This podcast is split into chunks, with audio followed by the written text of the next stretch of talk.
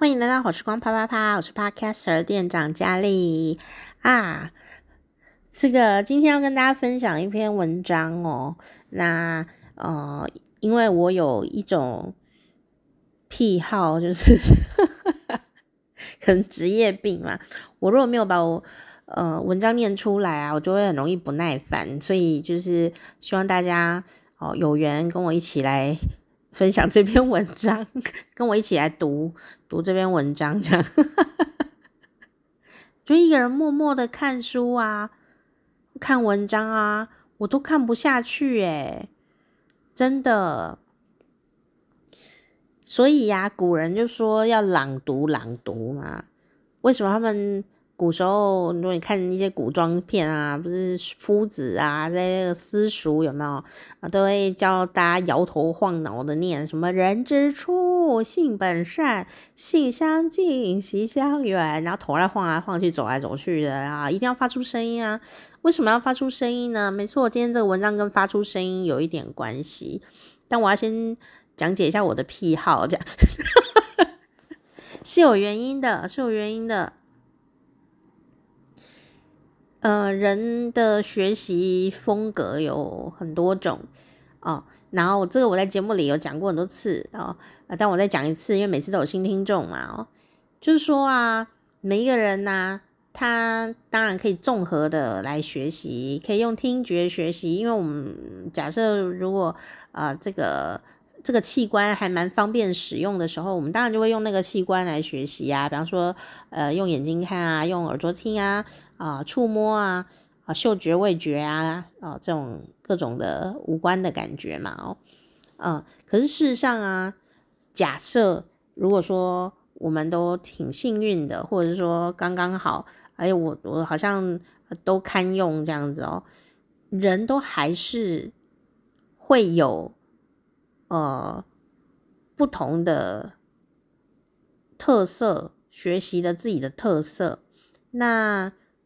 我在想，它跟听力和视力，或者是各种力哦，不一定相关，跟那个人的某种，呃，我也不知道怎么跟你解释哈、哦，可能他的脑子的这个神经的讯息处理方法上，可能有些每个人都不一样的地方，好，每个人都不一样的地方。那像我呢，就是很明显，就是一个用听的学的。很快的人，我常在节目里都有讲这件事，对不对？我就是那一种听用听的学很快的人，但我眼睛好的时候啊，我用眼睛看呐、也是会学习的。可是我就没有办法很安静的，呃，一直用眼睛看这件事，我会没有什么效率，我就很容易晃神。所以我通常都会搭配着别的事情做，比方说一边听音乐一边看书，我就会看得比较专心，然后讯息处理得比较好一点。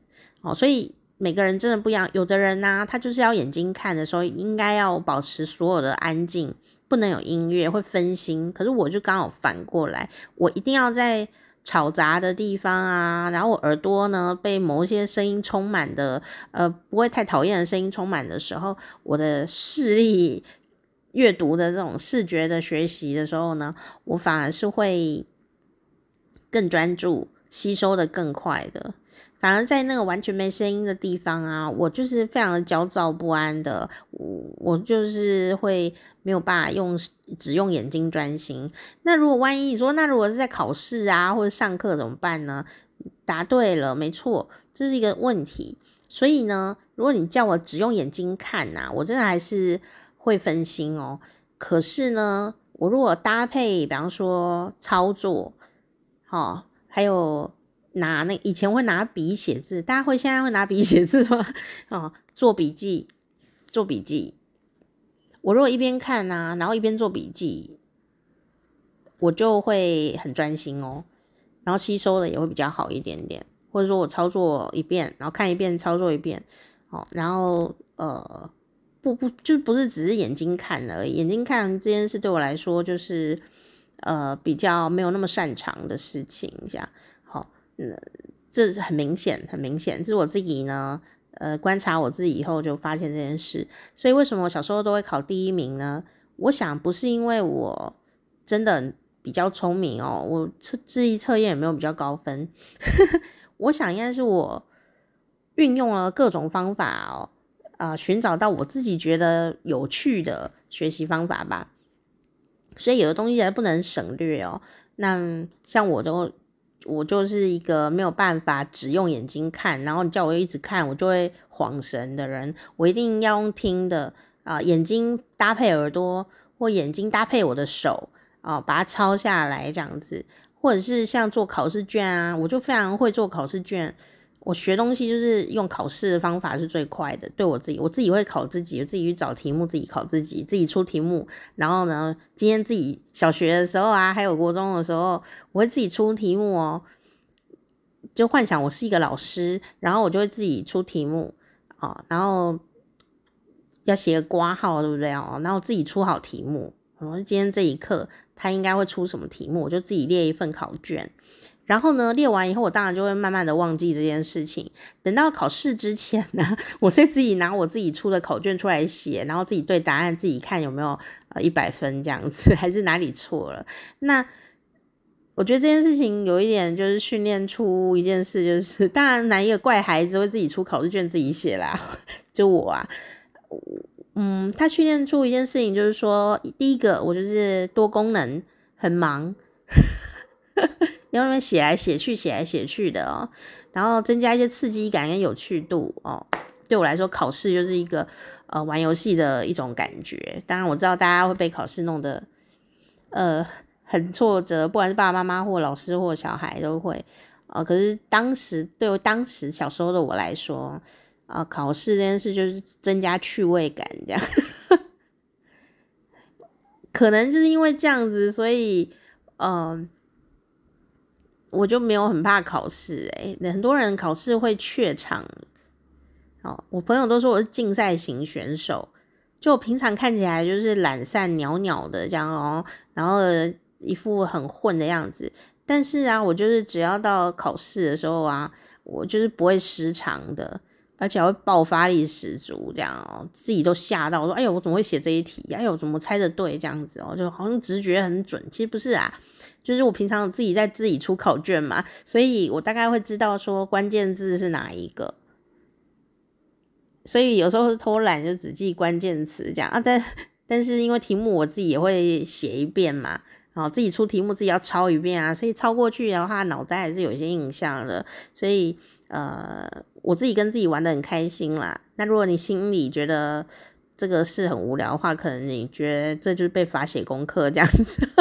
我觉得那是心态上也就不一样啊，我也不能说什么，我只能分享说，哎，呃，有些朋友啊，就是听力学习的朋友，那你也可以观察看看你是哪一种，那你的家人朋友一定跟你也不一定一样，好像我妈就是视觉学习型的，哦，那当然呢，有一点是因为我妈的听力。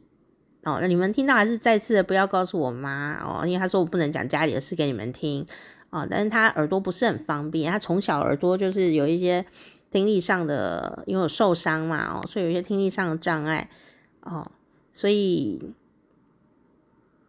不知道是是不是是不是这个原因呢？嗯、还是他本来就是视觉比较强，强学习比较。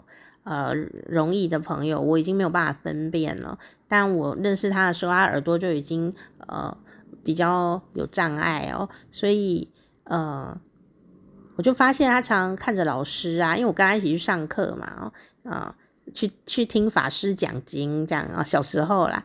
我就发现啊，我就哎、法师讲过一遍，或老师讲过一遍，我就可以立刻记起来哦。那牧师讲过一遍，我也是立刻记起来哦。啊，但你叫我在那边看书，我就觉得不耐烦。可我妈不是哦，老师在那边讲，她都点头称是这样子，然后看起来那个脸啊，看起来就是好学生的样子哦，很有投入感。但问她是一问三不知诶，可是回家以后啊，认真读书的人反而是他诶。他就会很认真的读啊，那个书上写什么啊，经典写什么啊，他就会很认真的研读，然后并且还会写作这样子哦，很厉害，很厉害哦。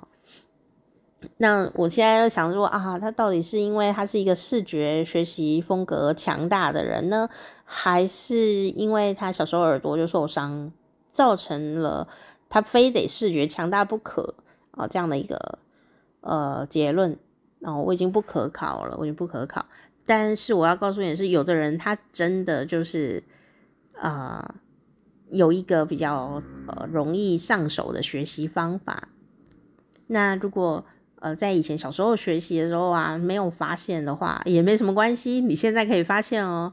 那如果你回想一下你的学习状况哦，是不是有一些挫折在小时候哦？有可能就是因为没有抓到你的学习方法。其实你并不笨，很多老师都小时候因为古代吧，老师有时候嘴就很贱这样。以前的有一些老师，现在老师比较不会，现在老师都很有爱心哈。呃，就是有时候他就会动不动说你很笨啊，什么呃，你这以后就完蛋啊，什么做工好了什么，我就觉得老师不应该讲这种话哎。现在如果二十一世纪二零二三年还有老师讲这种话，我一定拿那个橡皮筋偷弹他这样子。可是以前啊，几十年前的话，真的这种话真的是非常的多，然后我想应该很多朋友都受过类似的伤害，然后。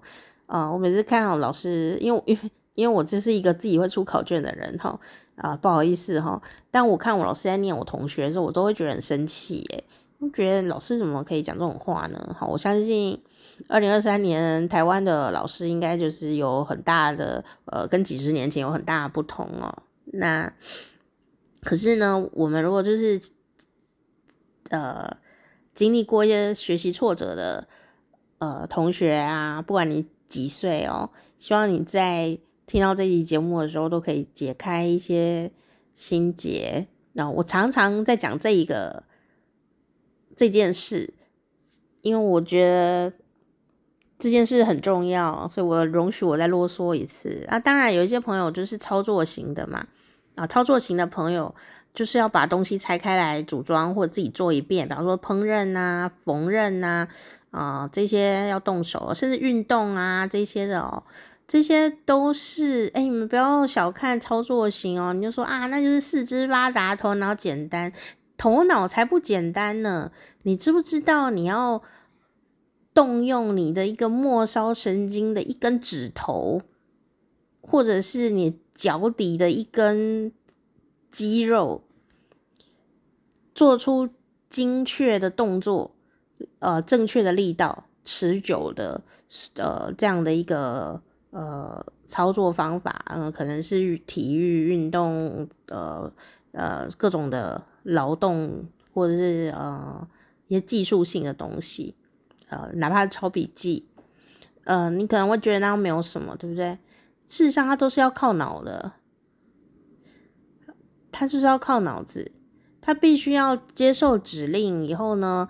把那个指令啊下达到身上的肌肉跟神经，然后去做这样的一个动作。所以你不要小看运动员啊，啊，或者是说开车啊，或者是呃做菜啊，哦，缝衣服啊这些事，它很复杂。我觉得它比读书复杂一千万倍。他必须要思考啊，这个动作要做什么才是对的。然后你的身体要必须跟脑子一起动作，像我就是反应不及，所以我手就是感觉很慢，这样我也是可以做到啦，硬做这样的。可是我就没有办法像我同学那样子，啾啾啾啾啾就很灵巧这样，或者是我做很灵巧，然后真其实也很丑这样。我已经很努力，我非常的努力。就是很努力的做，比方说缝纫这种事，很努力、很努力的做。可是我就觉得我就是永远就是没有办法做得很漂亮，或者是我要花更多的力气去达成啊、某种标准。我我就是这样的一个心情哦，所以我觉得手不是太灵巧。其实不是我的手不灵巧，是我脑跟手的连接没有那么灵巧，或者是我刚刚讲了，我是听觉学习型的人呢，所以缝纫这种事情哦，它是什么？它是眼睛、头脑、哦大脑、小脑哦，跟你的手指头精细动作的一个完美连接，这神奇的连接，所以能够缝纫这件事情啊，什么打毛线啊那一类的哦，我就觉得好厉害哦。所以，嗯，我不是羡慕别人呢，我是说这个动作本身就是非常厉害。你要动动多少的脑袋，多少肌肉，多少的呃神经，才能做到这些事情？那我就是比较吃力这样。可是我后来发现呢，很有趣哦。我人生就是不要放弃自己啊，而不是说要分享一篇文章吗？为什么要讲自己的故事？我就是吼，对剪刀啊、缝纫这种事就是很不在行。我觉得我应该是肌肉吼的训练不是，就手的肌肉训练没有那么灵巧，还是怎么样？还是因为就是传达的不太好这样。但我其实是一个健康的人呐，应该是很方便哦。可是我就是没那么灵巧哦，也有可能做太少，但也有可能就是真的天天分不在这。可是我没有放弃哦，我也是有在做，我还是会哦，只是比较丑哦。应急的话也还是可以，现在就不行了啊，因为现在眼睛真的就是看不清楚啊。以前眼睛看得清楚啊，也做得不太好。后来我没有放弃自我，为什么呢？因为有的朋友可能会说有一件事情呃不擅长，比方说我拿针的事情，缝纫不擅长，我可能有的朋友很会一一竿子打翻一船针这样子。就是，哎，我就是通手就是不巧，我就是手不巧，我就是不想跟命运低头的人。讲的这么伟大是要干什么？很好笑。到了高中的时候，啊、家政课，我真的好怕家政课哦。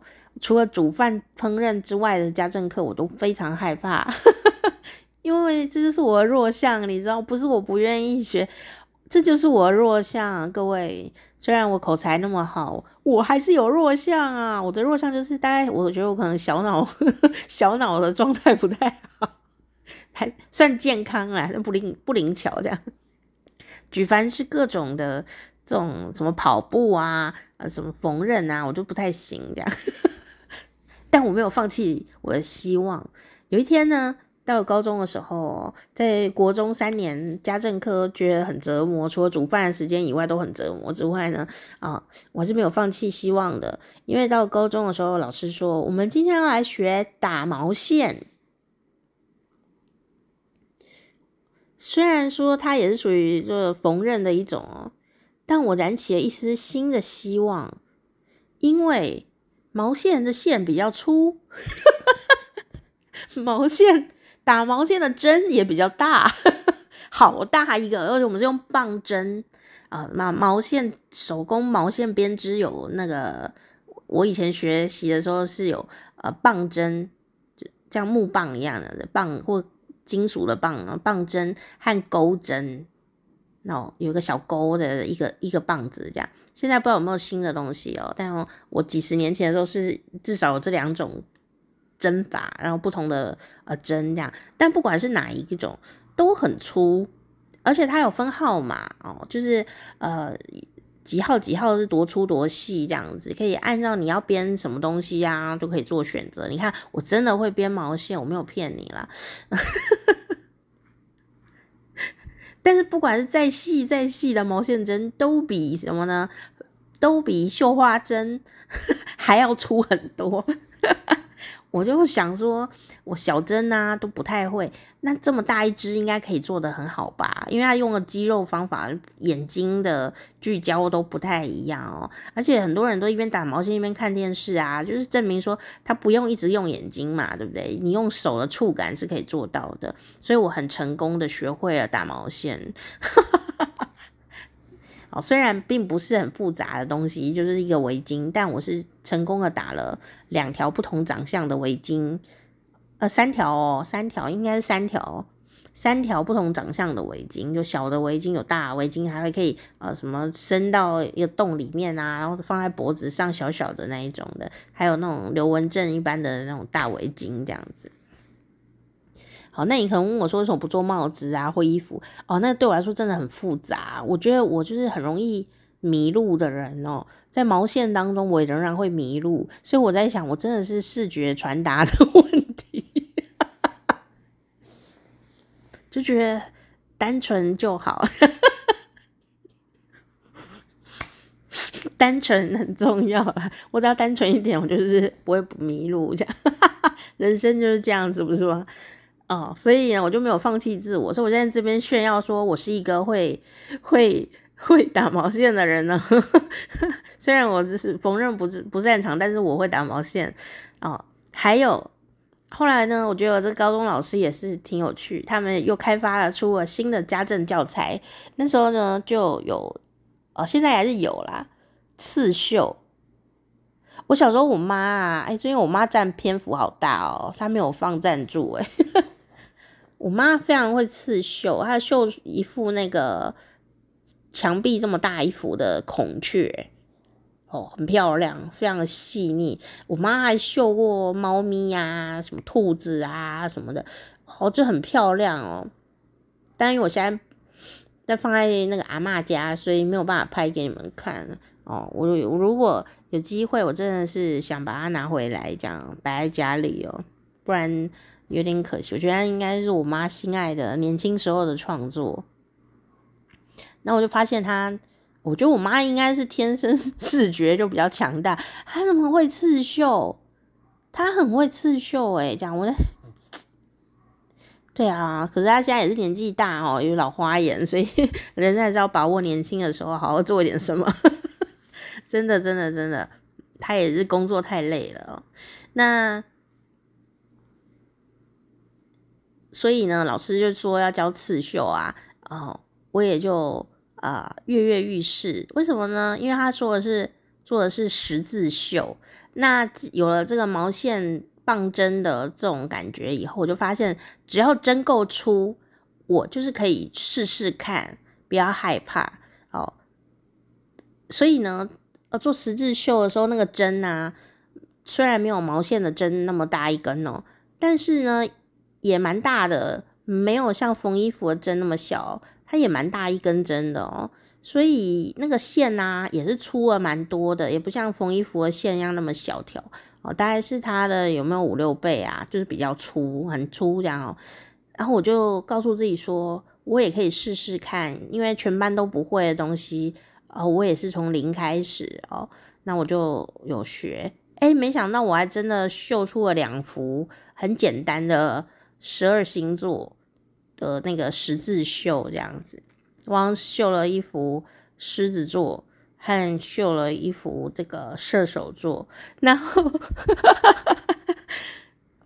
我首先先绣的是射手座啊啊！但是听众可能会想说，哎，你不是金牛座吗？你为什么要绣一个射手座呢？啊，答案就是因为射手座啊，然后它图案比较简单。金牛座就要绣一头牛诶、我就觉得我我我真的能够掌握一头牛吗？可能是没办法，这样子哦、所以呢，我就秀射手座，然后射手座就是一个一一个很漂亮的弓箭，然后有一个很漂亮的弓箭，就那一个设计图就是。呃，整个整个整个那个绣的那个网子上面就是要绣一个弓箭，我觉得那弓箭呢简而易懂，而且非常的漂亮哦。那应该是蛮容易上手的哦，不复杂，简单嘛。我就绣了那一幅人生第一幅十字绣的作品，是绣射手座这样子哦。那成功了以后，我食髓知味诶，我这个人真很疯诶，我只要觉得我这个我已经掌握到了一点。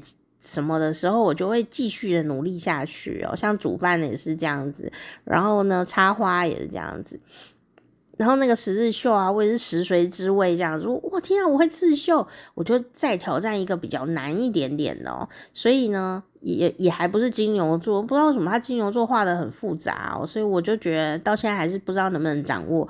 那时候高中的时候，那时候我就挑了很久，后来我就挑上了狮子座哦。那狮子座的图腾也是相对于金牛座还是比较呃设计上还是他设计的比较。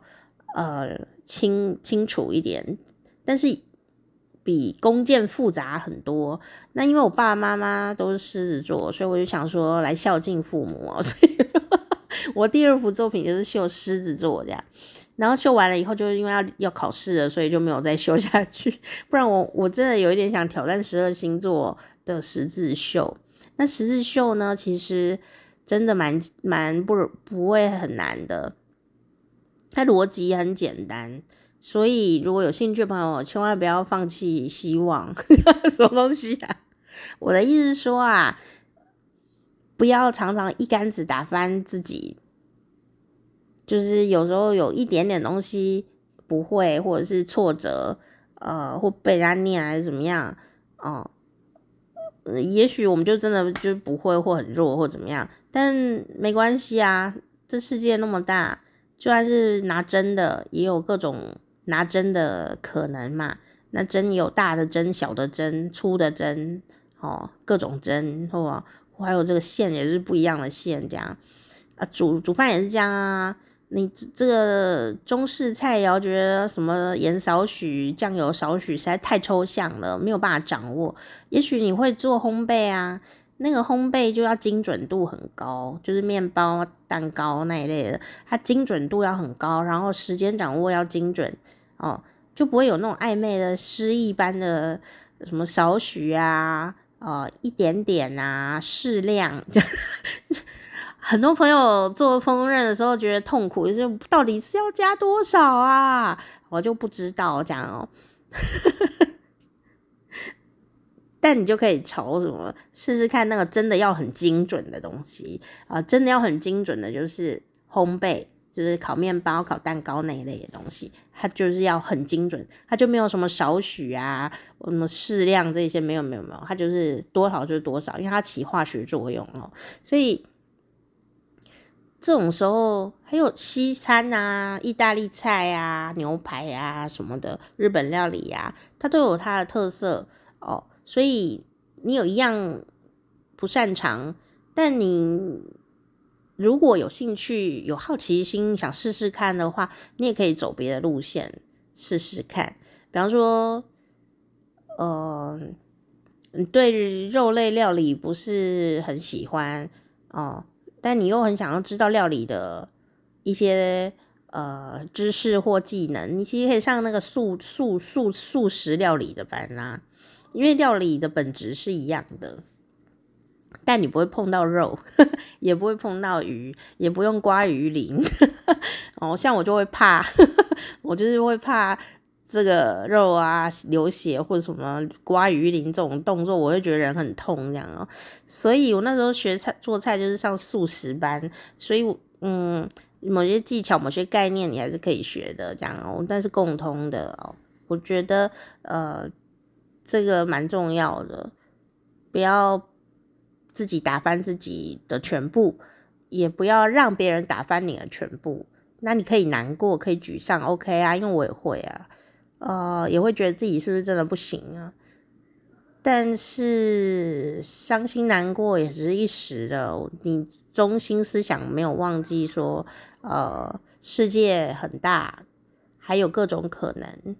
啊，如果你有抓到这个中心思想的话，啊，暂时的难过是没有什么关系的，就就把它难过啊，对，就哭啊，或怎么样，生气 OK 啦。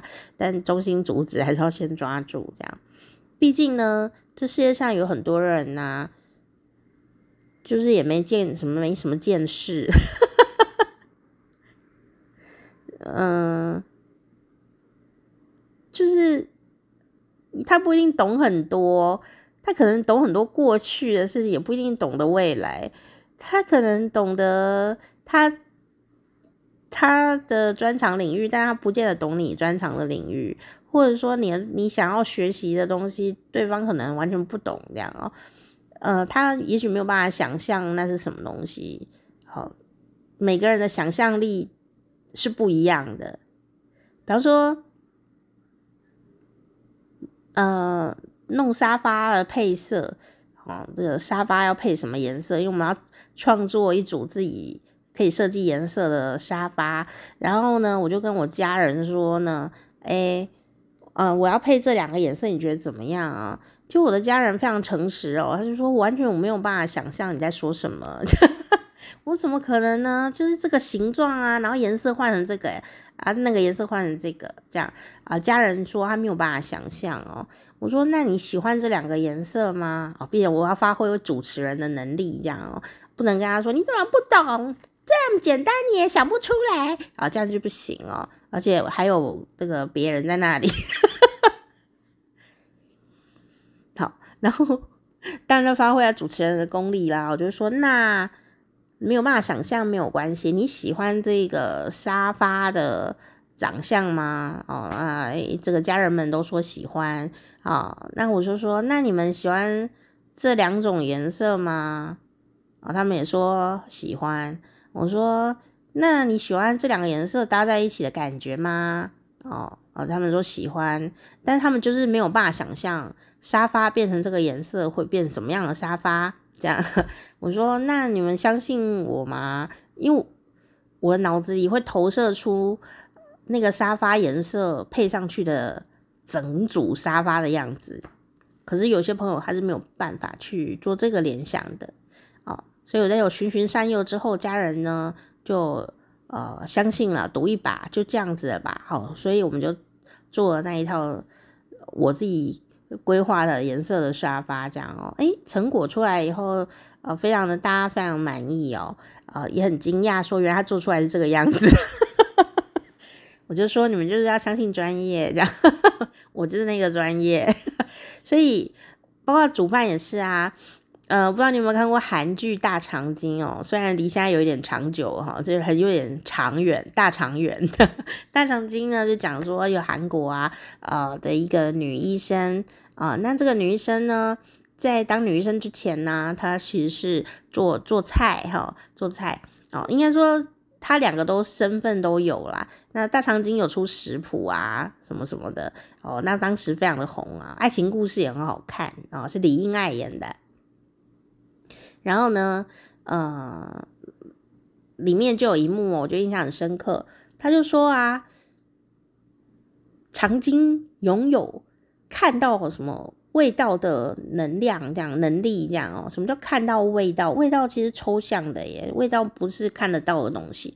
但是呢，他好像就是吃到了以后，他立刻可以在脑中整合出呃那个味道。应该是什么？或者说你吃到了以后，哦，他就可以立刻在脑袋中整合说，哦，A 加 B 加 C 会等于什么？这样子。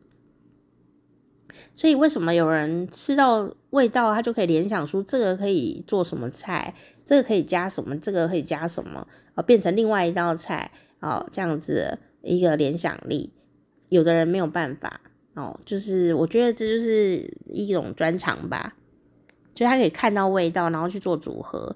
哦，就是他我们在吃的时候啊，虽然我嘴里可能吃到柠檬哦，但是我脑袋里已经可以组合柠檬跟其他的食材，然后它会出现什么样的长相，以及什么样子的综合起来以后的味道，所以我可以柠檬加 A 加 B 加 C，但是我脑海里面舌头上会产生。综合完毕以后的感觉，所以我就会去做实验，是不是真的跟我的想象中的味道是不是一样？我就去做那个实验，这样。那如果就做出来了，那就就是一道新的菜哦，就是这样的一种呃抽象性的呃又具体的一种能力。这样，我这一集不是要说我自己很厉害，我是说很多人都有这个能力，只是有人发挥在空间上，比方说。开车啊，呃，有的人是发挥在嗅觉跟味觉上，然后做菜，好，那有人发挥在配颜色上面，哦，那甚至像我工作是做声音嘛，所以我会发挥在听觉上面。有的人呃对音乐敏感度，他就是可以呃看到那个谱啊，他的脑袋里就可以出现那个音乐的声音，这样不是真的耳朵听到，是脑子里面就会出现那个音乐应该是怎样怎样的感觉。哦，这就是这样的一个能力，他可以把脑中自己投射出那个感觉来，所以他会抓得很精准。那通常我们都会说他是专家能力啦，哦，可是其实有时候有的人他是天生就这个方面有一些强项，这样哦。好，所以呢，所以今天就是本来要分享一篇文章，为什么没有分享？然后就忽然想跟你们说真心话这样子哦，哦，其实就是说，呃，每个人的这个五种感官呐、的特色到底是什么？你有没有去掌握到？那像我的话，呃，回到原点，就是说，呃，我我自己发现我就是很适合做广播，有一个点是因为我看到东西就很想念出来。那我念出来的时候呢，呃，你听得到，我也听得到，我就觉得很愉快。但你叫我一个人默默的读书，不要出声音啊，我真的很痛苦诶。所以我今天呢，终于回归正轨哦，啊，我们要来跟大家分享这篇文章，跟声音有关系。啊，这篇文章不是我写的。这是一篇跟健康 有关系的的文章哦，它的标题是这样说的哦，呃，从声音可以听出人的健康。好，我们年轻的时候，你可能没有在保养声音哦，但是，呃，年纪渐长以后，哎，现在都了，你知不？就是年纪越来越大，因为透过，其实跟年纪没有什么关系嘛。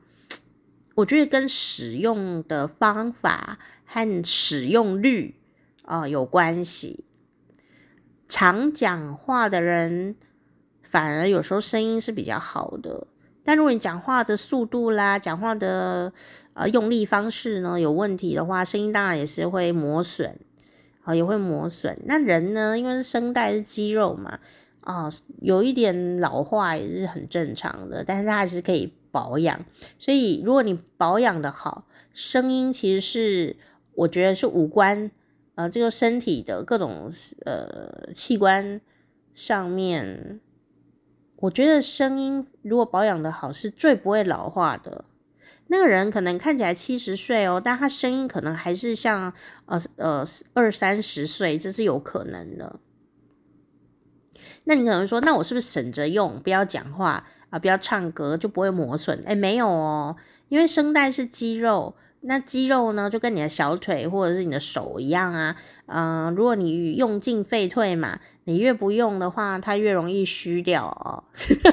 就是这样子。像我呢，常常上课的时候都会讲说，大家一定要练习微笑，因为微笑是对抗地心引力的很重要的脸部运动方法。好。很，其实微笑是非常花力气的耶，因为你必须要把你的两个苹果肌往上抬，它是在对抗地心引力的一个方式诶。那我常常都讲这个话，是因为我每天都会笑眯眯呀，然后也很习惯，所以我的肌耐力就蛮好的，就是微笑的肌耐力。那微笑的时候，声音也会比较清亮一些些，声音品质、感情都不太一样。但是呢，自从疫情之后啊。我就发现我声音有一点变，后来呀、我就发现呢，可能因为我之前又生病啊，对不对？又戴口罩，然后真的笑不出来啊，因为真的就很苦闷。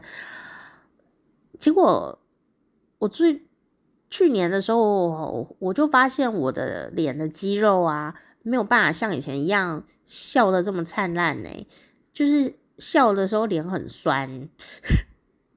真的是用尽废退，我笑了几十年，竟然只花了一年痛苦的生活之后就，脸的肌肉就不好使这样。那我笑的时候，那个脸的抬的那一个高度就变了，你知道吗？我就觉得很难抬，然后有时候就歪一边这样哦，害我有时候觉得我是不是颜面神经失调还是怎么样？其实没有，就是只是肌肉虚掉这样子。可是因为现在还是常戴口罩啊，那戴口罩就不会在口罩面前笑得啊、呃、如此认真，有时候就干脆都没有在笑哦，所以我的表情度就有点降低，肌肉量也都虚掉，这样 脸的肌肉就有点呃不受控这样啊、呃，希望我可以练回来。好，那这篇文章呢，他讲的事情就是啊，当我们年纪渐长的时候。哦，我们要怎么样才能够让声音变得清亮呢？那你可能会想说，我又没有要做 podcast，我又没有要以声音做什么职业，我为什么要声音清亮？或者是说我本来不清亮，我要在五十岁以后变清亮？你会想说，怎么可能？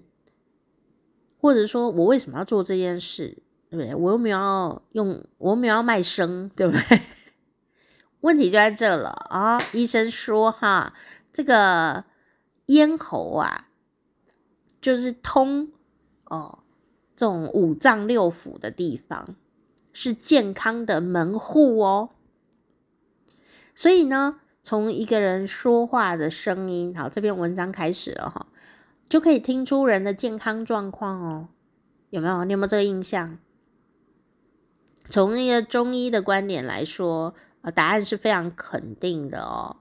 好，那这个访问的对象是这个时代中医诊所副院长林君玉啊，有问题就找他。什么？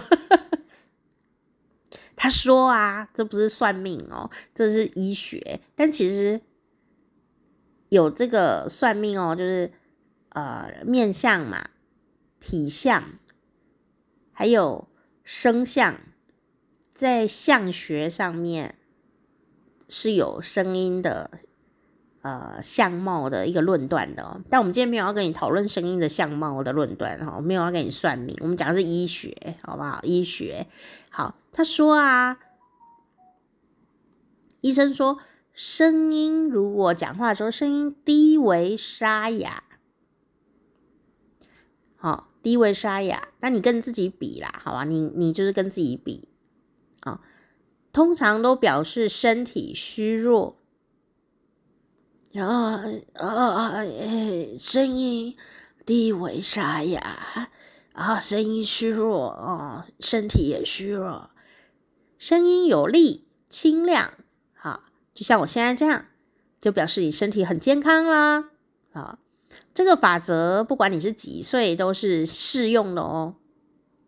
你说，那你刚刚是忽然不健康吗？不是哦，因为我是配音员哦，我就模仿一下，这样让你抓一下感觉哦。啊、他说啊，这个咽喉是外界通身体里面的一个门户，是不是？你嘴巴张开啊，细菌就会直接到你肚子里面去。啊、你呼吸，你吃饭。你做很多事哦，嘴巴一打开，外面通到五脏六腑的一个关键的地方就是你的喉咙。你说没有，我用鼻子呼吸还是会经过喉咙，不是吗？还是会啊，还要去肺里，不是还是会经过那，对不对？然后呢，所以呀，哦，这个喉咙啊，不只是人的发声器官哦。更是保护全身健康的门户哦，啊、注重身体健康的人呢，你就可以把声音当做一个观察的指标。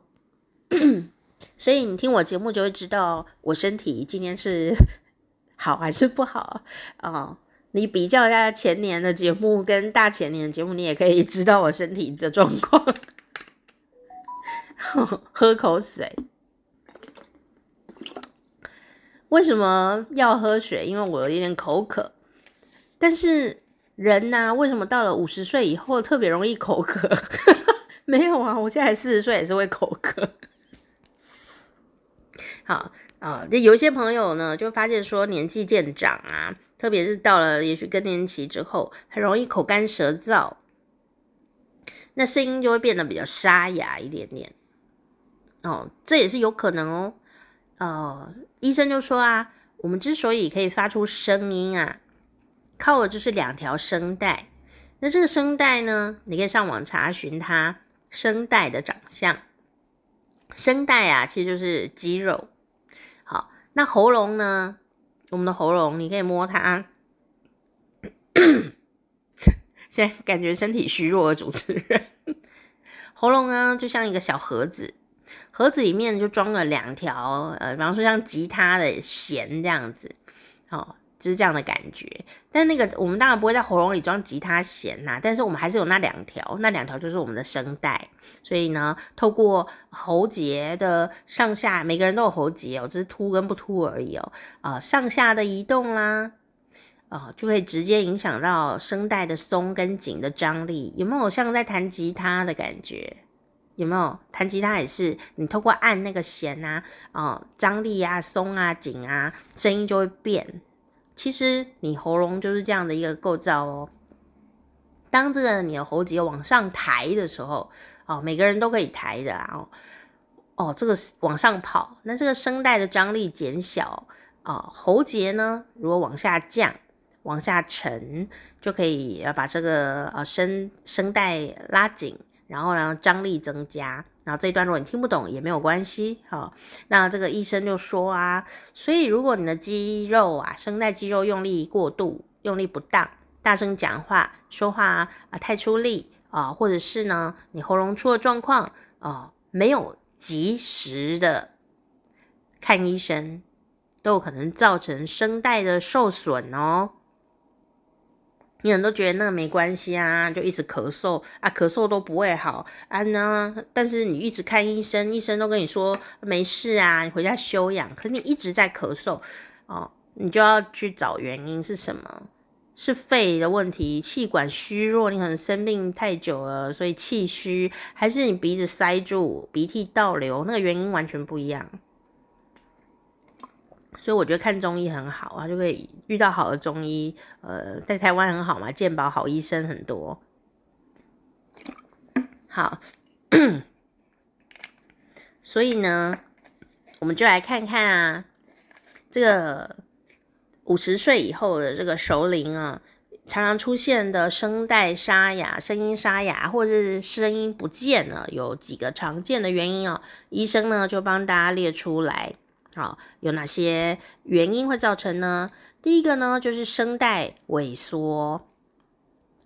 声带萎缩比较容易发生在呃歌手啊，你一个是一个唱歌的人，常常要用喉咙；老师、演讲者、业务员，好，这些人都要大量的讲话。啊，大量讲话的人很容易有声带萎缩的。这个可能哦，但是那是因为 你可能一开始就没有用到对的说话方法，造成了这样的一个五十岁的时候造成了这样的结果。不是说你大量讲话就会有这个结果，就是说你累积出不对的习惯呢，他受到了伤害。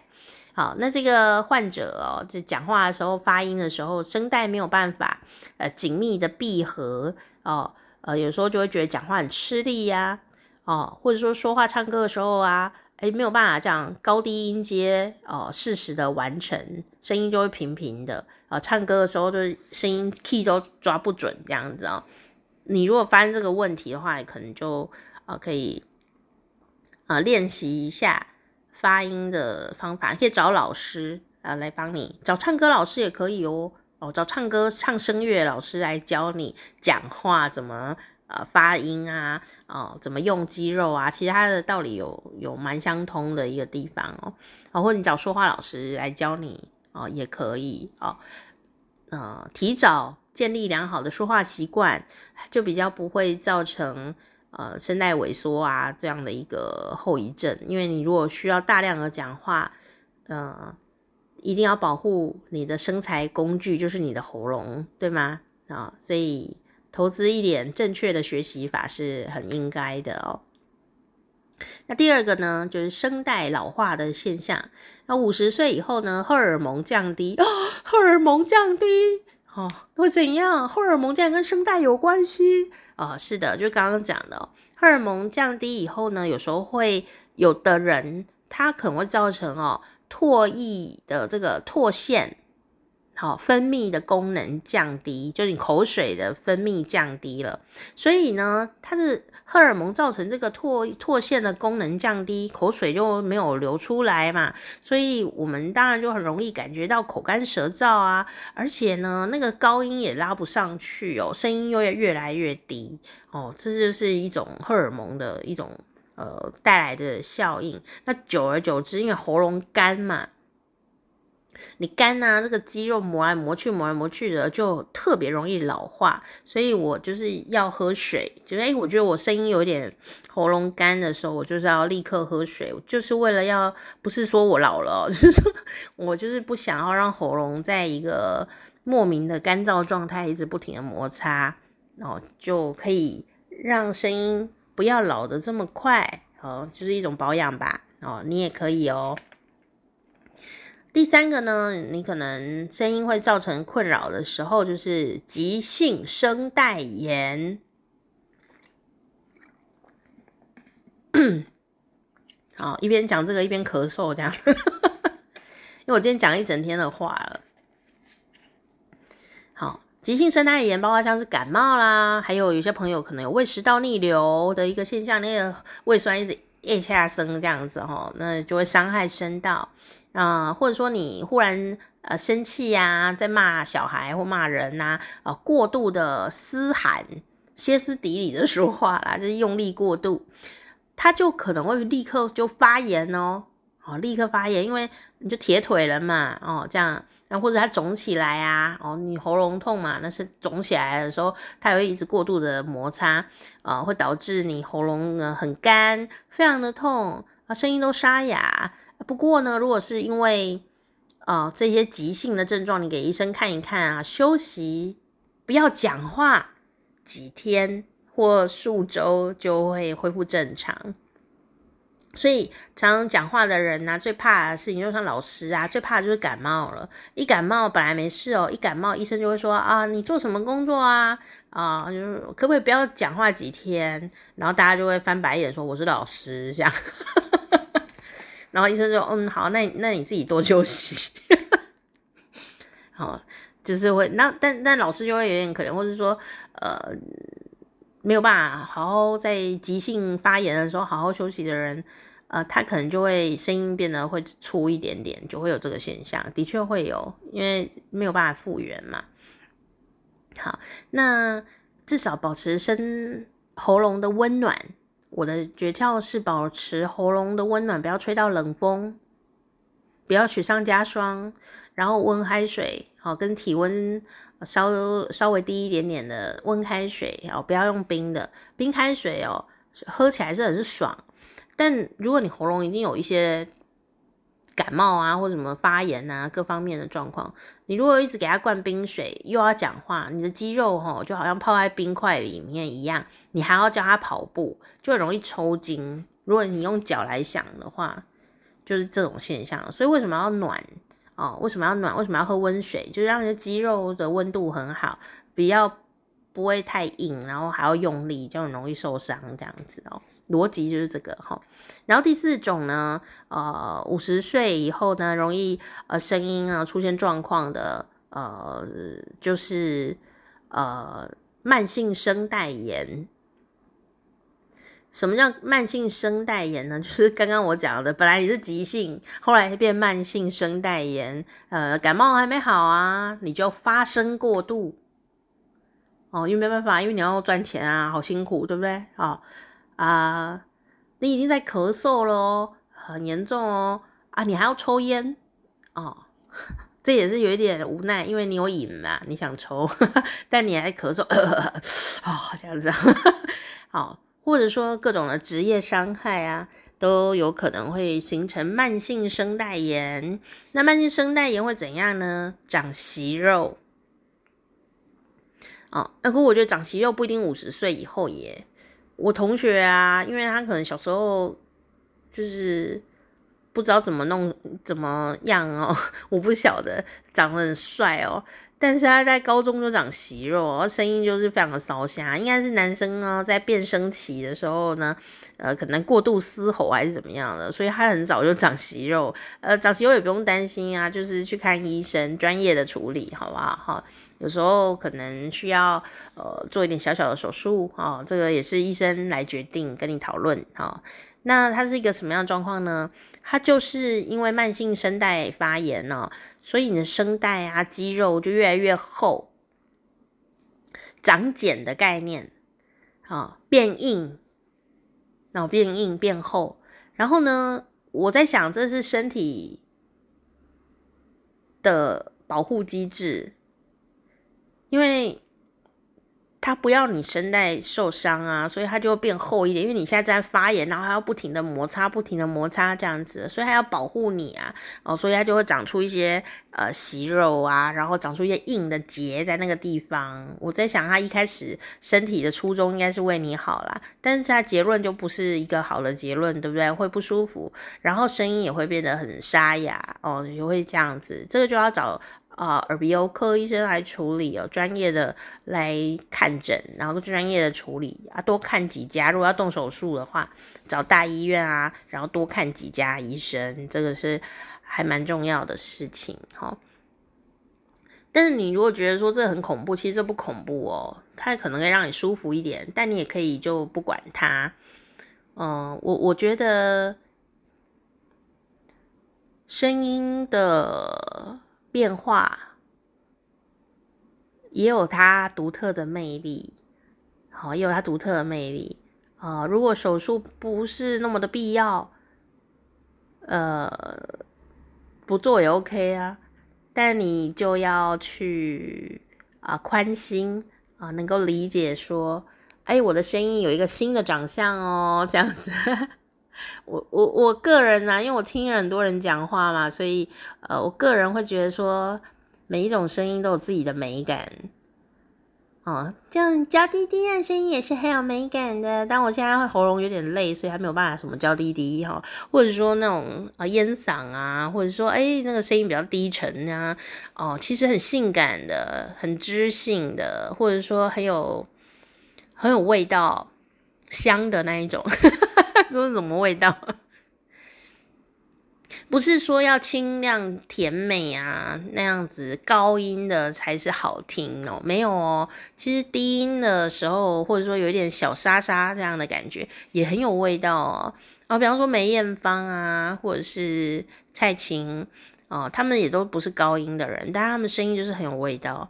哦，你说可是我有点沙沙的啊，你可以想想看黄小琥，他声音也是沙沙啊。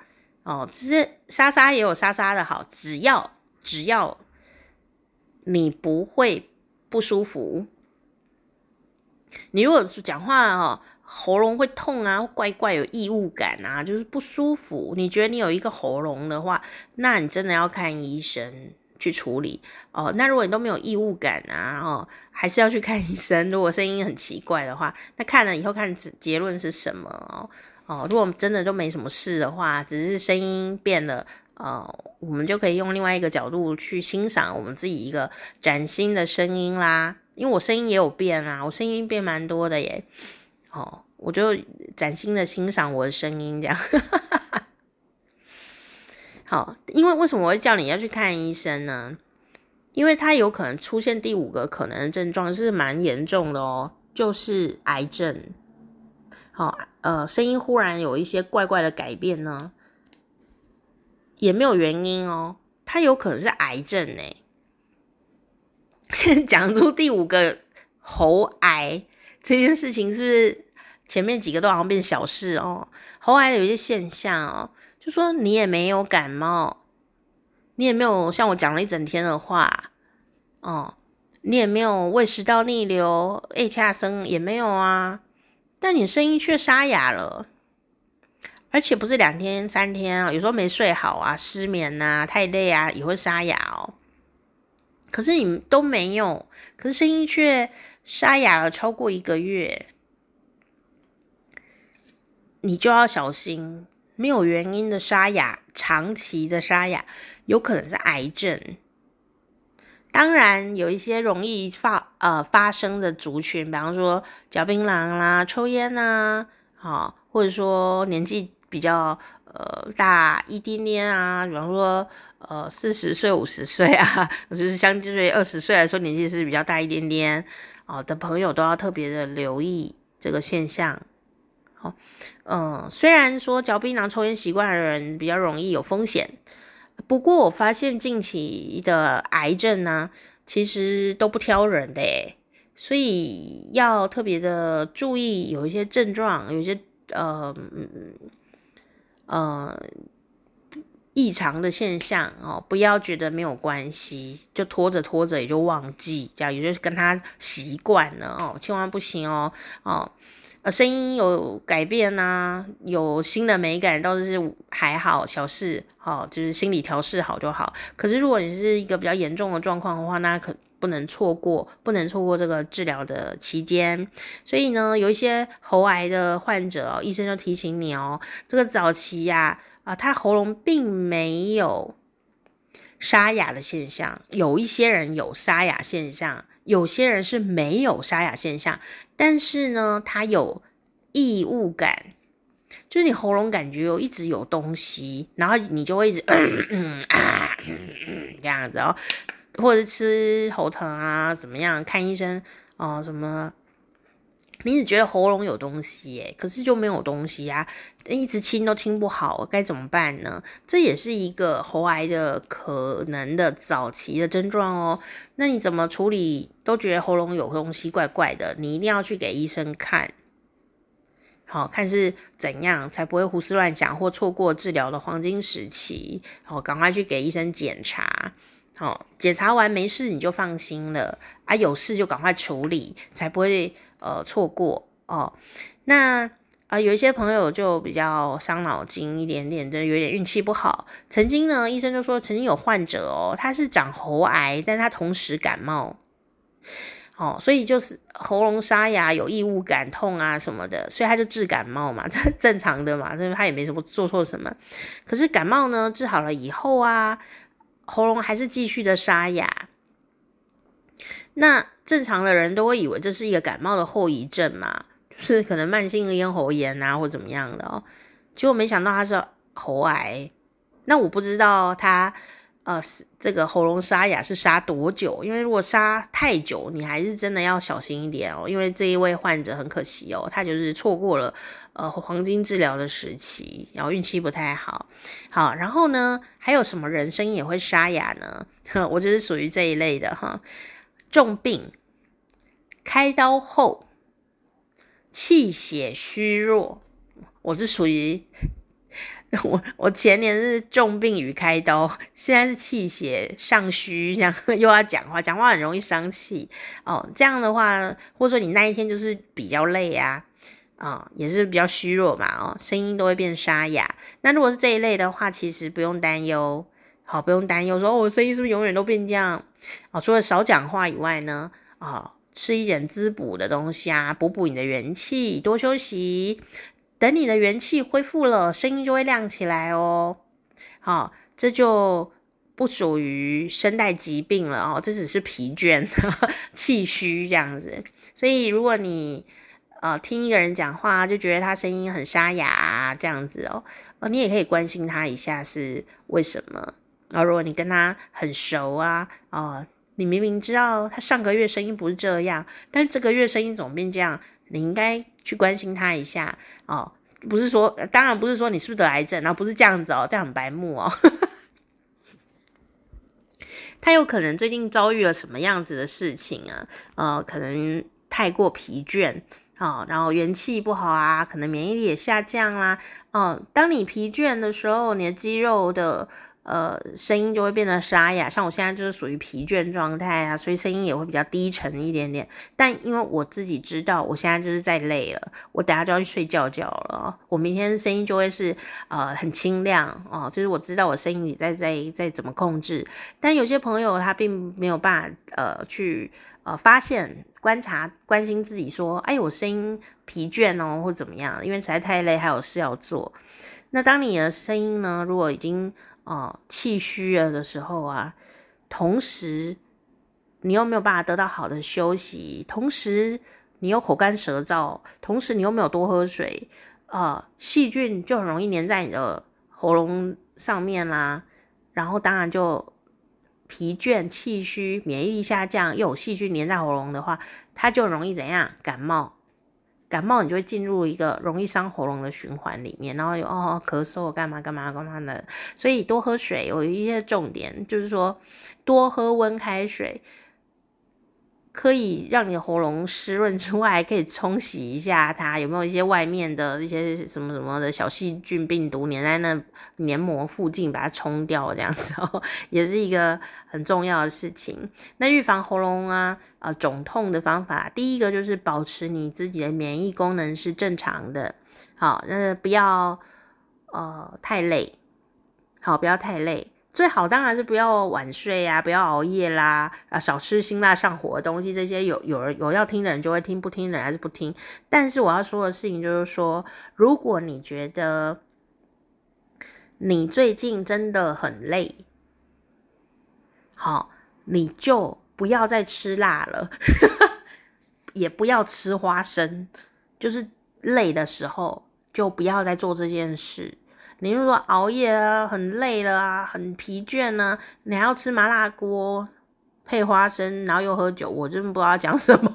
还有什么吃烤肉这类油炸类哦，这些其实呃中医上来说就是比较燥的食物之外，其实它本人啊，就是烧烤类啊、油炸类的东西、辣的东西，它其实就是会刺激口腔，还有你的咽喉黏膜。哦，那呃这些都是。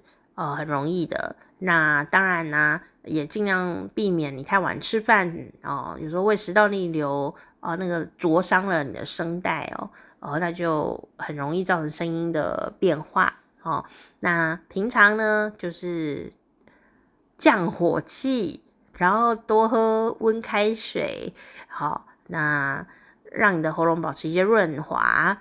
啊，或者是吃一些好吃的退火的圣品哦，蜂蜜柠檬啊，哦，那丝瓜，因为丝瓜还蛮降火，丝瓜豆腐汤啊，呃，莲藕排骨汤啦，啊，呃，蛤蜊冬瓜汤啊，就是韩妈的汤，哦，这也很好，要配姜丝这样哈，因为冬瓜很降火嘛，百合绿豆汤啊，甜甜的很好喝，绿豆汤也是降火哈，那。呃，或者是你常常喝一些润喉的一些呃护嗓的一些呃茶，或者是呃罗汉果啊这一类的东西，都会蛮可以让你的喉咙保持一些湿润的状态。好、哦，这些呃跟你一起来分享，好、哦，就是我今天真的要跟你分享的东西，这样。声音的部分，好，从声音去关心自己，从声音去关心别人，听他的声音呢，就可以关心说，哎，他是不是最近身体比较好一点呢？哦，特别的长辈很明显哦，如果他讲话声音非常的呃洪亮啊、清亮啊这样子，通常也表达他的这个肌肉跟呼吸是很顺畅的，哦，气血循环很好。我们听到长辈声音讲话。很大声啊！哦，不是说他很吵。我记得最后讲这个，跟你说再见前讲这个故事哦。呃，当然呢，呃，我是做不到的。有一位这个孝顺的孩子，他非常的调皮。你说孝顺为什么要调皮？他孝顺，但他调皮，所以他常常呢，就是呃被爸妈哦骂这样。那结果呢？爸妈每次骂他啊，他都就是皮皮这样子哦，就是呃继续被他骂，然后一副不以为然这样子。因为呢，他是一个调皮的孩子。结果有一天呢，他可能长大了吧，也许四十岁了哦。长大了以后呢，有一天他又被家长骂，他还是一样调皮，家长一样的骂他，就他就流了眼泪。妈妈就说：“你你哭什么？”你以前都不会哭，你怎么现在在哭？你以为我会这样可怜你吗？啊，就没想到这位孝子就说了一句话，这个调皮的孝子就说啊，我发现你骂我声音变小声了。我在想你是不是呃身体就是比较虚弱，还是呃比较没有力气？你骂我的声音变小声了，我觉得很难过。啊，好像呃爸妈都年长了，我还在这边做调皮捣蛋的事情，这样，然后就流下了眼泪，这样。虽然他还是会继续调皮吧，我在想，但是他心很细腻，所以这个故事让我一直记得很久。就是说，当爸妈在骂你的时候啊，除了听，呃，说啊他在骂你，你觉得不耐烦啊什么的之外，你也听听看妈妈声音有没有变大、变小、变虚弱，这样 关心一下爸妈，这样。我觉得这故事就是让我觉得印象很深刻哦，就是呃，赫然发现自己。的爸妈年纪已经大了的，他已经不再是以前强壮的爸妈了。然后我还在这边当一个顽皮的小孩的时候，自己都觉得有点惭愧。我想他是这种心情，我才流下来眼泪。哈，好，这就今天就讲到这边，好，用这个故事给你做结论。祝大家身体都很好，声音都很清亮，好不好？好，那呼吸都很 顺畅。好，那太累的话就赶快睡觉吧。就像我现在就是要去睡觉了哦。好啦，大家再见，拜拜。